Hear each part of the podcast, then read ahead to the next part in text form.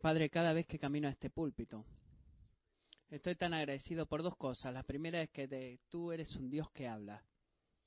Y segundo, que tu Espíritu Santo excede, excelente, perdón, toma mis palabras y las graba y planta en el corazón de aquellos que escuchan. Señor, oro en el día de hoy de que tú nos hables con autoridad y claridad y con poder a través de tu palabra sin errores. Y oro mientras que si estamos acá, tú nos hables, que nuestros corazones sean humildes y obedientes y eh, sensibles y que no y que no sean dudosos o aburridos o, que desprecien lo que hablas. Háblanos y ayúdanos a cambiar. Queremos ser más como tú porque por lo que hemos escuchado, que querramos ser más como tú. En el nombre de Jesús oro. Amén.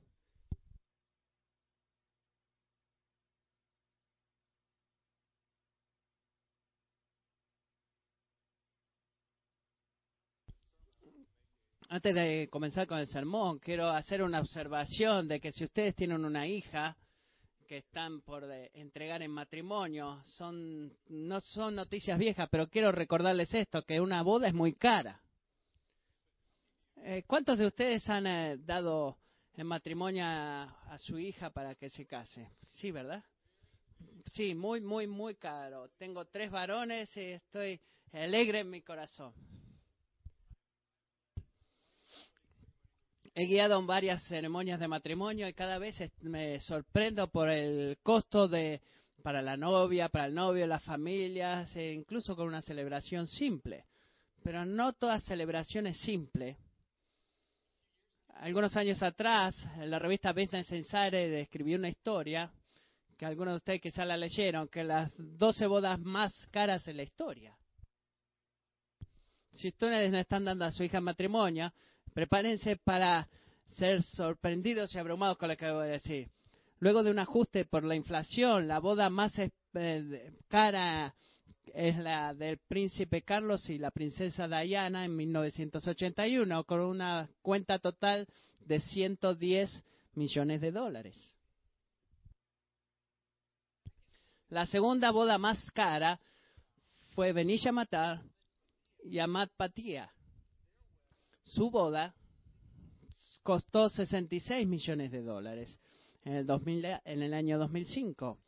La novia era la hija de un millonario magnate del acero eh, que hicieron invitaciones que fueron enviadas en cajas de plata, incluyendo los eh, vuelos de aviones eh, y, cuartos en un hotel de cinco estrellas en, París, cinco días de fiesta en un chateau del siglo XVI en el Palacio de Versalles y en un castillo hecho de madera no sin hablar de complemento de, un vino muy caro que había y cajas designadas llenas de joyas. Así que imagínense caminar a una ceremonia y te dicen, bueno, este es tu regalo aquí por venir a la boda llena de joyas.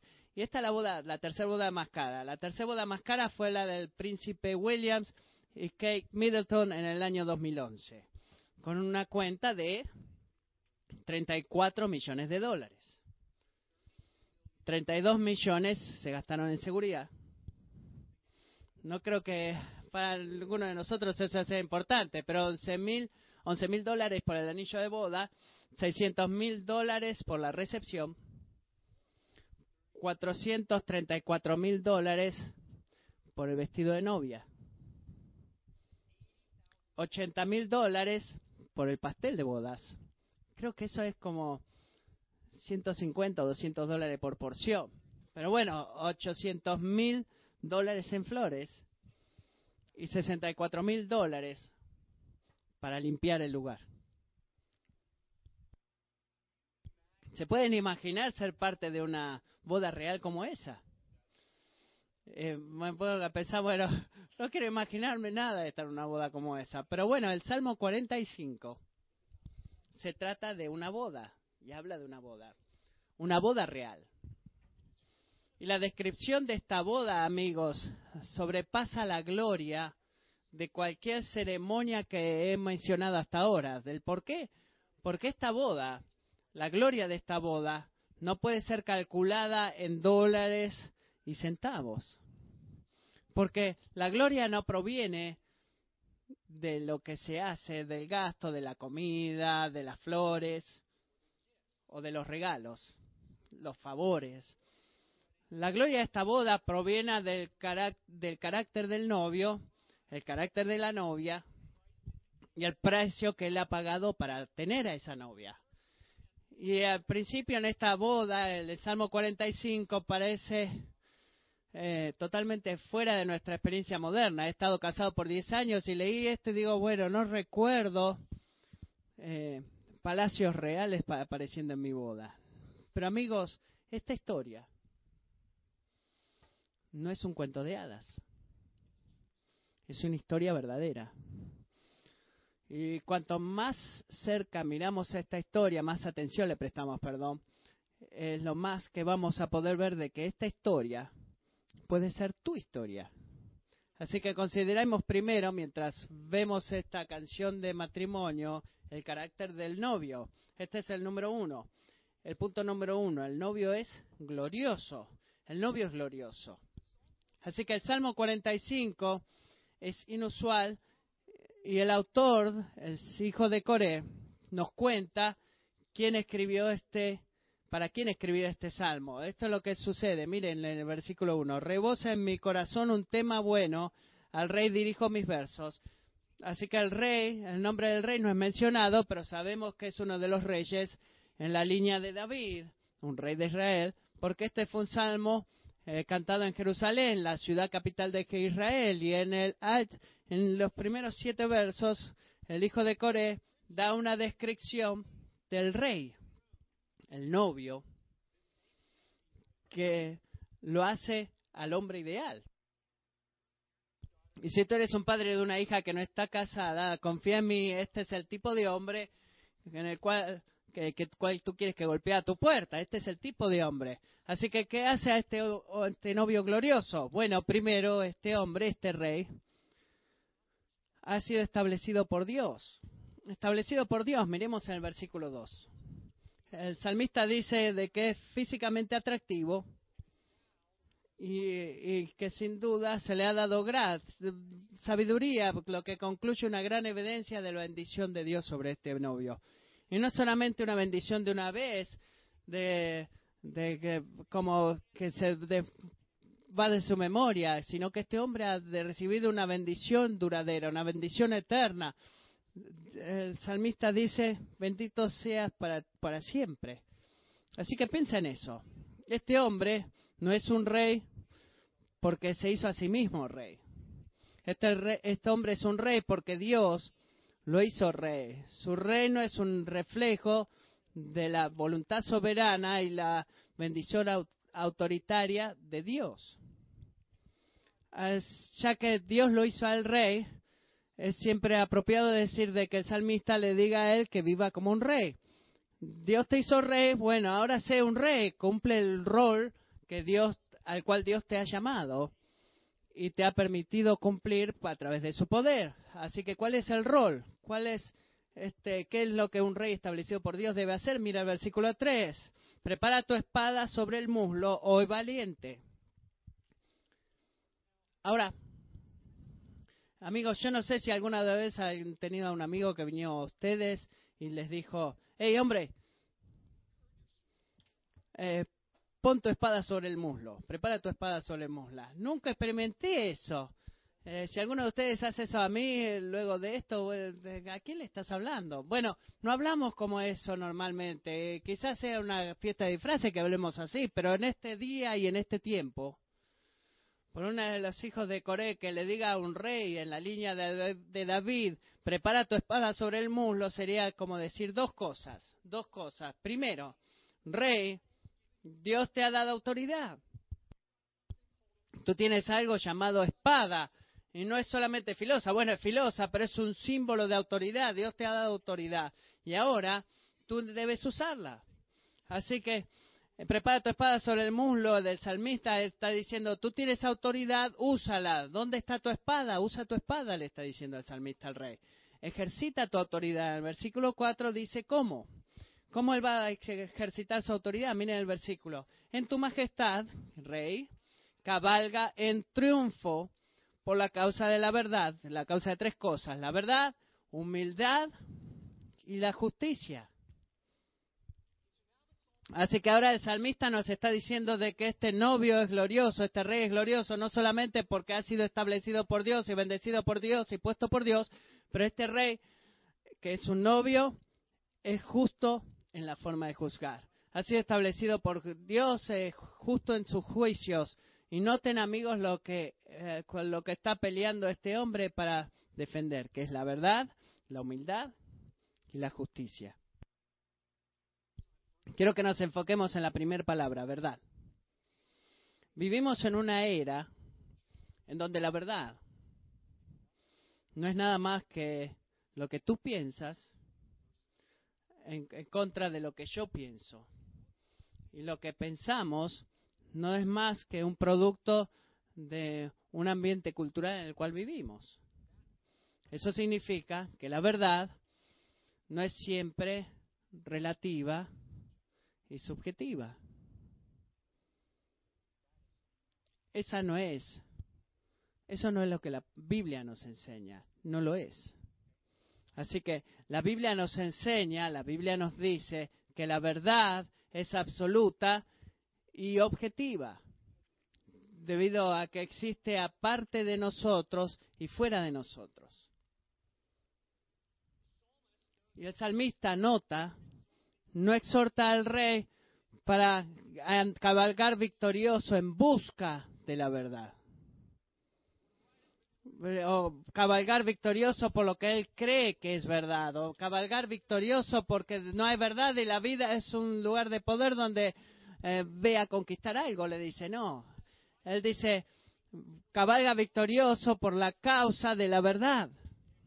La causa que existe aparte del rey y fuera del rey y por la cual las acciones del rey van a ser juzgadas. ¿Y cuál es, qué, significa eso, iglesia? ¿Cómo aplica el día de hoy? Bueno, eso es lo que significa para, para, para ti y para mí, perdón. Dios no te ha dado la prerrogativa, perdón, de determinar lo que es verdad. Él no te ha dado eso. Tú puedes tratar de hacer eso, tú puedes tratar de determinar por ti mismo lo que es verdad, pero si tú haces eso, has elegido un camino de arrogancia en donde tú eres la autoridad máxima, tú eres eh, la última verdad. Para el, contrario, perdón, Dios nos dice, Dios demanda que debemos someternos a lo que Él dice que es verdad. Si tú haces eso, entonces vas a cambiar eh, del camino de arrogancia a un camino de humildad. Honestamente, acomodándote a ti mismo y a la gente a tu, a tu alrededor a la palabra y la verdad de Dios. Porque apartados de Dios establece lo que es verdad y no es verdad. No hay bases o no existe tal cosa como la justicia o, maldad. Y apartados de lo que Dios establezca, lo que es verdad o no es verdad, no hay forma para tú poder evaluar, ya sea que una acción es buena o es mala. Y debido a que Dios ha establecido lo que es verdad y nos ha dicho lo que es verdad, existe tal cosa como justicia y maldad. Y es verdad eso. Podemos saber dónde están. Y una de las características del novio, en el versículo 5, es que usa su autoridad para proteger la justicia y destruir la maldad. Así que no, no compres esta noción posmoderna de que de alguna forma el juicio evalúa la, las cosas verdaderas y falsas, es algo que debe ser esquivado y eludido. Eso es algo siempre que es arrogante, no debe ser así. Cuando tú evalúas a, la luz de la palabra de Dios lo que es verdad y lo que no es verdad, lo que es justo y lo que es malo, y tú haces un juicio acerca de eso a la luz de la palabra de Dios, estás imitando el carácter de Dios. Tú no estás siendo arrogante, pero si tú dices en respuesta de que tú eres este, autojustificado, bueno, esa persona tendrá que responderle a Dios, la que te diga que tú te justificas. Incluso como cristianos, escuchamos versículos bíblicos como, no entendí lo que dijo, perdón. Y tú te pones, eh, eh, tú dices, bueno, Jesús te ama, bueno, tú también me amas, eh, perdón, te he prejuzgado, discúlpame. No, no debe ser así. Sé humilde, sé humilde, pero este rey ha sido encomendado en la palabra de Dios para juzgar con justicia. Y tú debes hacer lo mismo. Haz lo mismo. Juzga con justicia. En el versículo 6, el salmista pasa de adorar a este rey humano a adorar a Dios. Mire lo que dice. Tu trono, oh Dios, es eterno y para siempre. Cetro de equidad es el cetro de tu reino. Has amado la justicia y aborrecido la iniquidad. Bueno, él estaba hablando del novio, este rey humano, y ahora pasa su atención a Dios, el rey divino. Y nota que cada reino en este mundo sin excepción, es definido por algunas características. Así que si tú eres parte de un reino, por, eh, eh, ISIS, por ejemplo, bueno, ese reino es definido por crueldad. Si tú eres parte del reino de Suiza, piensa en eso, bueno, ese reino es conocido por su neutralidad. Así que lo que tú dices y preguntas es definir la característica del reino de Dios. ¿Qué dices tú a eso? ¿Qué dice acá de que define la característica del reino de Dios? ¿Qué dice? tu cetro es un cetro de equidad. La característica definitiva del reino de Dios es justicia, equidad. En otras palabras, las acciones de Dios siempre corresponden a lo que es bueno y lo que es justo, debido a que Dios ama lo que es bueno y odia lo que es iniquidad debemos reconocer algo acá. Una de las cosas que la Biblia nos dice acerca de nosotros, eh, que has hecho y sido hecho imagen de Dios, es que nuestras acciones revelan nuestros afectos. Eh, no, en última instancia, no elegimos en nuestras mentes lo que sabemos que es justo o lo que es bueno. Elegimos y vivimos basados en lo que amamos, lo que percibimos ser bueno, lo que vemos como de deleite y de satisfacción. Por ejemplo, yo no puedo conocer en mi mente de que debo servir a mi esposa. Pero si esta tarde me siento en el sofá y veo seis horas de fútbol y la dejo a ella que haga, que se encargue de los tres niños, entonces, ¿qué estoy diciendo? ¿Estoy diciendo que, oh, sí, no, simplemente me olvidé de que debo amar a mi esposa? No, no, no me he olvidado la acción correcta. Mi, mi acción dice algo acerca de lo que amo, que podemos llamar de que amo el fútbol más que a mi esposa. Sí, porque nuestras acciones siempre revelan nuestros afectos y Dios no es diferente. Él ama la justicia, Él ama lo que sea que ocurre con su perfecto carácter. Él odia la iniquidad, lo que sea que oh, se opone a su carácter perfecto, y debido a lo que, eh, que ama lo que es bueno y odia lo que es malo, el ejercicio de su autoridad es siempre caracterizada por justicia y equidad. En el versículo 7, el salmista se vuelve a describir al rey humano, observando de que como Dios, él ama lo que Dios ama y odia lo que Dios oda. Así que Dios ha hecho algo por este hombre. Miren lo que dice el verso siempre. Por tanto, Dios, tu Dios, te ha ungido, hablando del rey, con óleo de alegría más que a tus compañeros. Todas tus vestiduras están perfumadas con mirra, aloe y casia.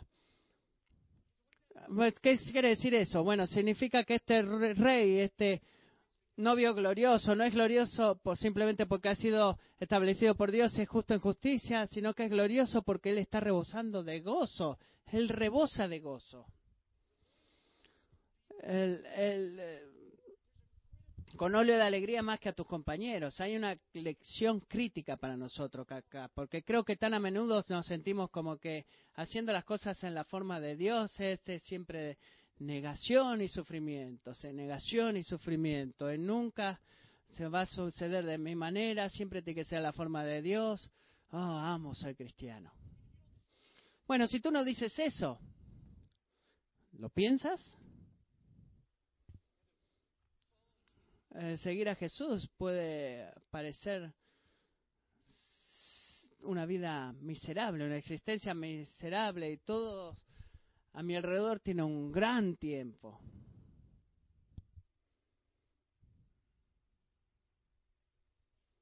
Amigos, ¿se han dado cuenta que la noción que si tú decides seguir a Jesús, todo lo que para todo lo que te estás inscribiendo es para para sufrimiento y una vida este que intenta eh, negarte a una vida que intenta retenerte de hacer lo que has hecho para hacer. Satanás está tan interesado en poner esos pensamientos en nuestra mente, en los hijos de Dios, porque esto es lo que es verdad. ¿Sabes lo que sucede cuando aprendes a amar a la justicia y odiar la iniquidad? Tú te conviertes, te, te, vuelves una persona llena de gozo, llena de gozo. Y no hablo de un, gozo moderno, un gozo increíble como este tipo de gozo espiritual, sino que este es un gozo que que desborda más allá de tus compañeros, que eh, sí que nota esta, estas imágenes en el versículo 8 y 9 que cubren el espectro.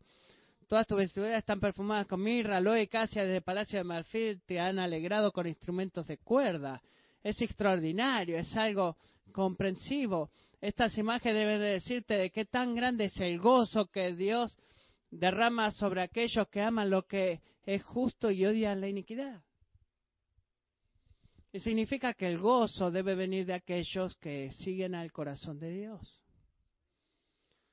Así que no quiero arruinar nada de lo que es recibirte. Eh, como dicen las personas, bueno, sigue tu corazón. No, el gozo viene de aquellos eh, que adoran el corazón de Dios, que claman a Dios en espíritu para que forme sus afectos, para que sus acciones sean incrementadamente haciendo lo que es la palabra de Dios. Esto es lo que es este mundo. Todo está permitido por el Espíritu de Dios para moldear tus afectos a sus afectos, para que tus, perdón, para que tus acciones día a día sean guiadas por sus palabras. Es el corazón para nosotros que quiere Dios y es el mandamiento para nosotros. Eso significa que ser cristiano no es simplemente la cosa correcta para hacer, sino que es la cosa más inteligente para hacer. Porque Dios se deleita en regalarnos gozo en aquellos que aman lo que Él ama y odian lo que Él odia. Y es por eso que el rey humano en este, en este salmo, el novio glorioso, está lleno de gozo. Ha sido establecido por Dios, es justo en sus juicios y su corazón está lleno de gozo. Pero antes de que nos pasemos a ver a la novia, hay una cosa más que debemos reconocer por este novio, que lo hace glorioso. Salmo 45. Les dijo esto varias veces. Un rey humano está a la vista. Y el retrato, que dice Derek Kettner, podría ser descontado como halago convencional si no fuera por el rey de los cuales cosas similares con sobriedad se pueden decir que es señalado, o jefe de diez miles, que nadie ha hablado como este hombre, que es manso y humilde, que avanza venciendo para conquistar y que él se llama fiel y verdadero. Porque amigos, esta imagen de este novio glorioso del Salmo 45 no es una imagen de un hombre simplemente, sino que es la imagen de un Dios hombre, Jesús. Hebreos 1 dice lo siguiente. Eh, Josh leyó esto hace un rato temprano. Él es el resplandor de la gloria de Dios y la expresión exacta de su naturaleza y sostiene todas las cosas por la palabra de su poder. Después de llevar a cabo la purificación de los pecados, el Hijo se sentó a la diestra de la majestad de las alturas, siendo mucho mejor que los ángeles, por cuanto ha heredado un nombre más excelente que ellos.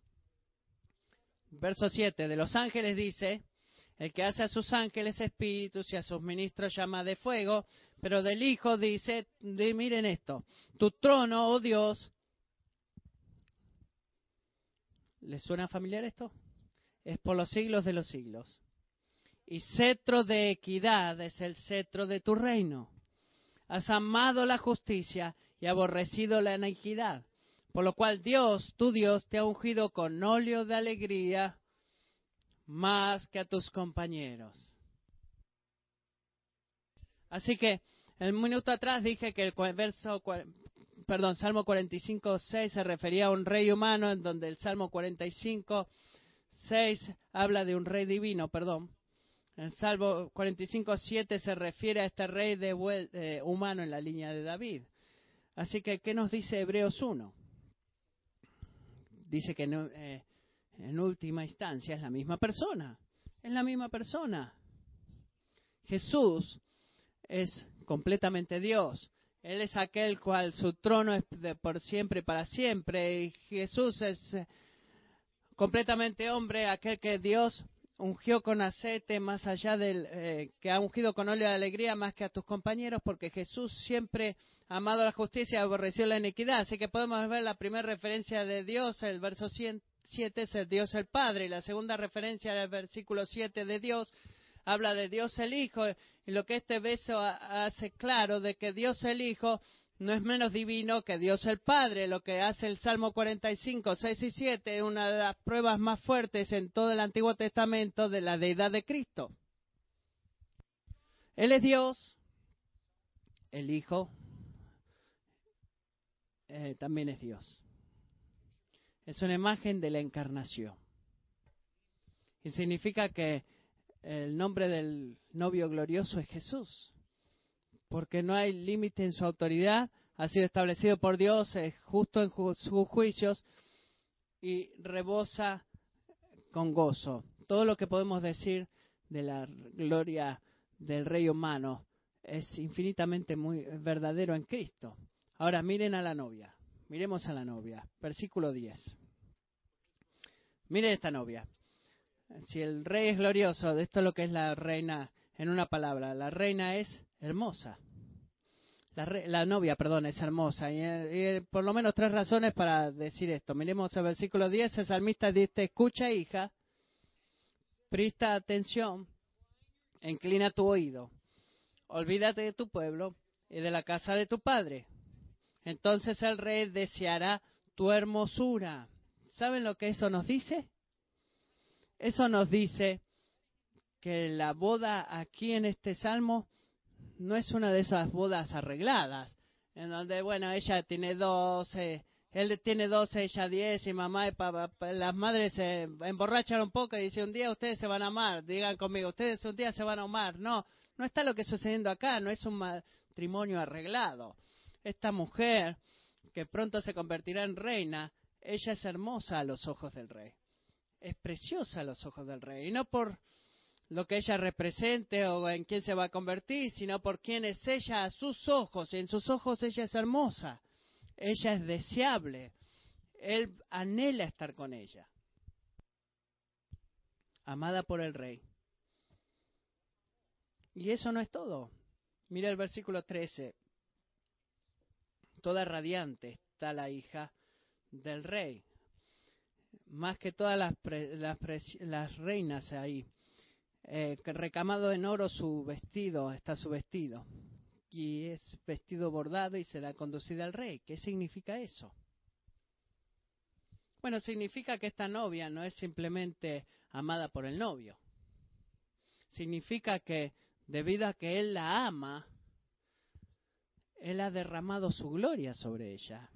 Sus acciones son una expresión de su afecto y debido a que él desea su belleza, él la ha vestido con un vestido en el cual ella ha sido puesta, eh, vestida con ese vestido para ser traído cerca de su presencia. Y ella está en camino a él, mientras ha sido guiada de donde ella vive a donde el rey vive, el novio vive, perdón, eh, algo es verdad. Ella está llena de gozo por eso, está muy gozosa, es amada por el rey, está vestida en esplendor, está llena de gozo también. Noten lo que dice acá, versículo 15.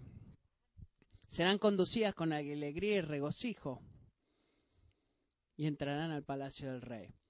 ¿Cuál fue el último lugar en donde el gozo y la alegría apareció en este salmo? Es el gozo del novio.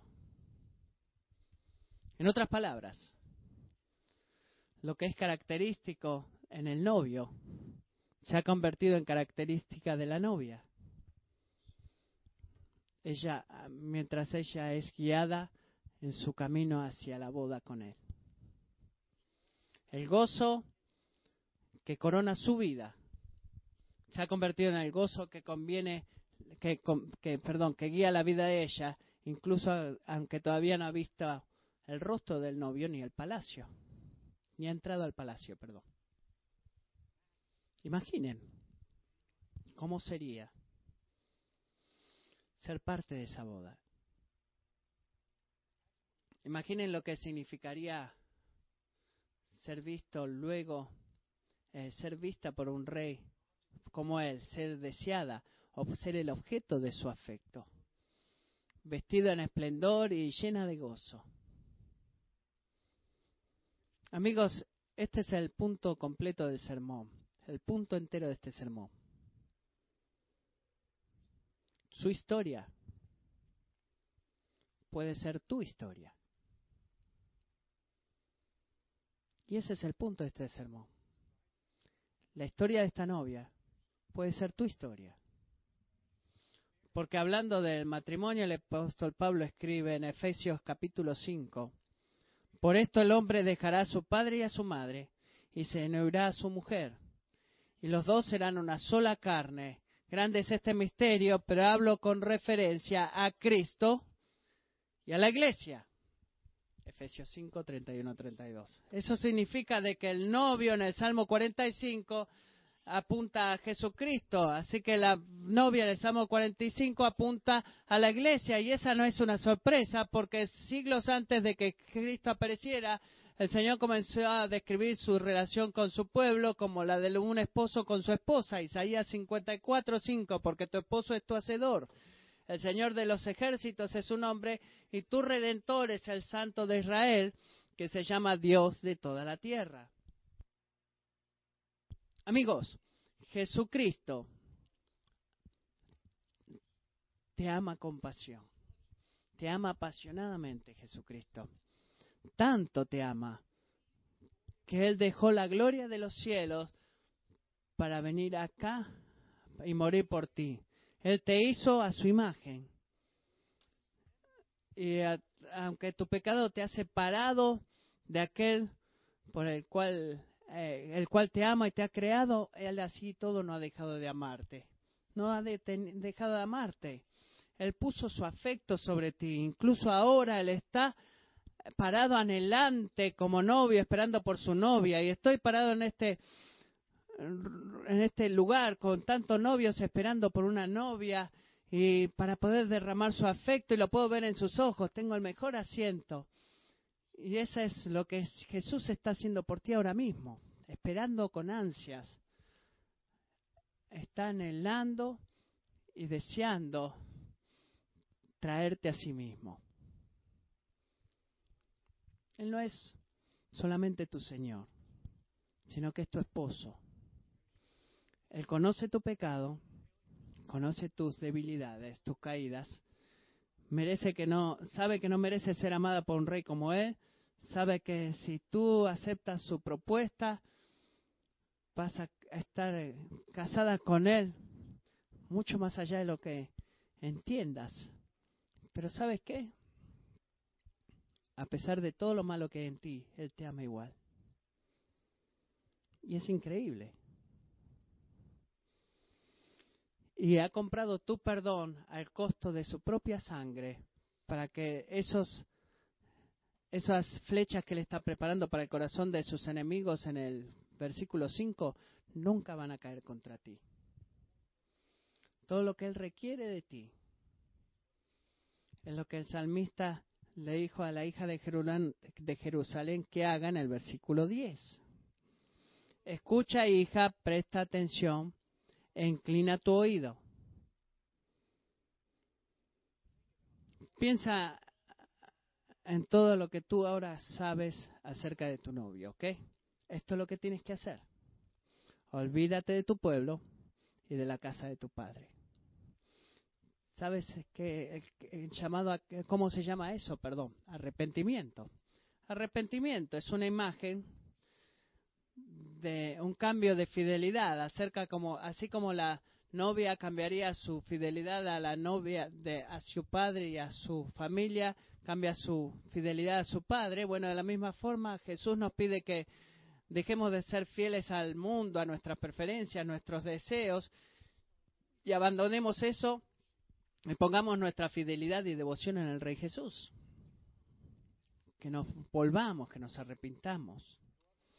Amo como Martín Lutero dijo, eh, la primera de sus 95 tesis que él, que él eh, hizo que saliera reformación, perdón, cuando dice así Martín Lutero, cuando nuestro Señor y Maestro Jesucristo dijo arrepentíos, tenía la intención de, que toda la vida de los creyentes fuera arrepentimiento. Ese término que acabo de describir es un giro que debemos hacer para vivir. Es como un matrimonio que día tras día, momento tras momento, estamos constantemente volviéndonos para cambiar nuestra fidelidad a las cosas de este mundo y nuestros deseos y preferencias e invertir en la fidelidad al Señor, al Rey Jesús. Toda nuestra vida tiene que ser así. Tú deberías hacer eso porque es la cosa correcta para hacer. El versículo 11 dice, entonces el rey deseará tu hermosura, inclínate ante él porque él es tu Señor. Lo que vemos el día de hoy es que no es, no es solo nuestro Señor, sino que es el rey que desea tu belleza. Lo que significa que los placeres que tú encuentras en seguir los caminos de este mundo van a, van a fallar en, en comparación con la el placer de conocerlo, eh, ser conocido por Él, ser amado por Él, ser deseado por Él. Eso no tiene comparación, los deseos de este mundo con Él. Eh, está fuera de toda comparación eso. Tú estás obligada a someterte a Él como tu Señor. Pero eh, ves esto de la imagen del someterse al esposo, o sea, te debes someter a Él como a tu esposo. Jesús, amigos, nos llama hoy como un novio llama a su novia y nos dice, ven a mí, sígueme, sométete a mí. Tú eres amada por el rey. Te vestiré con eh, vestiduras de esplendor, con mi justicia, y te voy a llenar con un amor con un gozo desbordante. El punto del Salmo 45 es que el gozo de Dios se convierte en tu gozo cuando tú libremente te sometes a la autoridad de Dios. Ese es el punto. Así que tengo una pregunta para hacerte. Un mensaje simple, una pregunta. ¿Dónde necesitas arrepentirte? ¿En dónde necesitas someterte al Rey Jesús? No estoy hablando de tratar duro, no trato del momento del servicio, bueno, eh, lloramos un poquito, voy a rededicar mi vida a Cristo, no es de lo que estoy hablando, estoy hablando de venir a Dios con manos vacías y decir, Señor, necesito que cambies mi corazón. Mis acciones siguen mis afectos, así que necesito que cambies mi corazón, necesito que cambies lo que amo, porque a menos que tú cambies mi corazón, no puedo amarte de la forma que tú quieres que te ame te veo esperando por mí, anhelando por mí, deseándome, pero necesitas intervenir porque yo no puedo cambiar esto. Eh, hasta que tú, eh, si tú clamas a Él para que haga eso, Él lo va a hacer, Él va a cambiar tu corazón. Pero debes ser honesto, debes arrepentirte, no puedes negociar, debes rendirte. Porque somos prontos para preguntarnos lo que estoy sintiendo, prontos para dejar al Dios que amamos, asegurar nuestros corazones, sellarlo, sellarlo para tus caminos allá arriba, tenemos que decirle. Amigos, el novio es glorioso, la novia es hermosa y su historia puede ser tu historia. Su gozo puede convertirse en tu gozo si tú con, gozo te sometes a la autoridad de Cristo. Oremos. Padre, es increíble ser amado por ti. Es increíble de que tú busques por nosotros como un novio busca por su novia. Y oro el día de hoy de que tú derrames de, nos des la gracia del arrepentimiento. Tú sabes que vivimos en una cultura en la cual eh, desprecia la sumisión, que la llama debilidad. Padre, tú sabes que hay algunos en este cuarto que se someten, eh, se han sometido a personas y han recibido, eh, han sido heridos horriblemente, pero te doy gracias, Señor, cuando nos sometemos a ti y tú prometes no hacer nada más que cosas buenas para nosotros. De que es seguro someternos a ti. Es bueno someternos a ti. Es, es justo y gozoso someternos a ti. Y oro ahora mismo de que donde sea que no estamos haciendo eso, donde estamos tomando parte de nuestras vidas, que decimos, Dios, no toques, esto es mío, que tú nos ayudes a arrepentirnos de eso. Ayúdanos a arrepentirnos. Queremos someternos. Ayúdanos a someternos en cada área, todo el tiempo, todo para ti. Amén.